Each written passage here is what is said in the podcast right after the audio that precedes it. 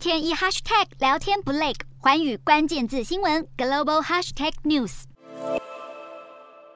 出席德国七大工业国 G7 领导人高峰会的日本首相岸田文雄在会中重申台湾海峡和平稳定的重要性。他表示，日本对于中国可能侵略台湾有着强烈危机感，批评中国在发展核武方面不够公开透明。岸田还向各国领袖警告，今日的乌克兰可能成为明天的东亚，呼吁各国加强亚太地区安全合作，反制中国在东海和南海的强势行径。而 G7 成员国领袖也在峰会上宣布推动全球基础建设与投资伙伴计划，承诺在未来五年内筹募六千亿美元资金，协助开发中国家基础建设与应对气候变迁问题。发起与中国“一带一路”倡议互相抗衡的作用。不过，中国外交部却跟着发布声明，首先是正面的欢迎。在西方各国领袖对中国采取强硬立场的态度越来越一致的时候，白宫国家安全顾问苏利文也表示，总统拜登预计在未来几周内和习近平通话，也有可能在本周先与土耳其总统埃尔段会面，谈论关于芬兰与瑞典两国申请加入北约的事宜。他也再次重申，本次的 G7 峰会非常关切中国激进的经济扩张与违反人权等行为希望世界各国都能坚守公平且获得共识的国际规则。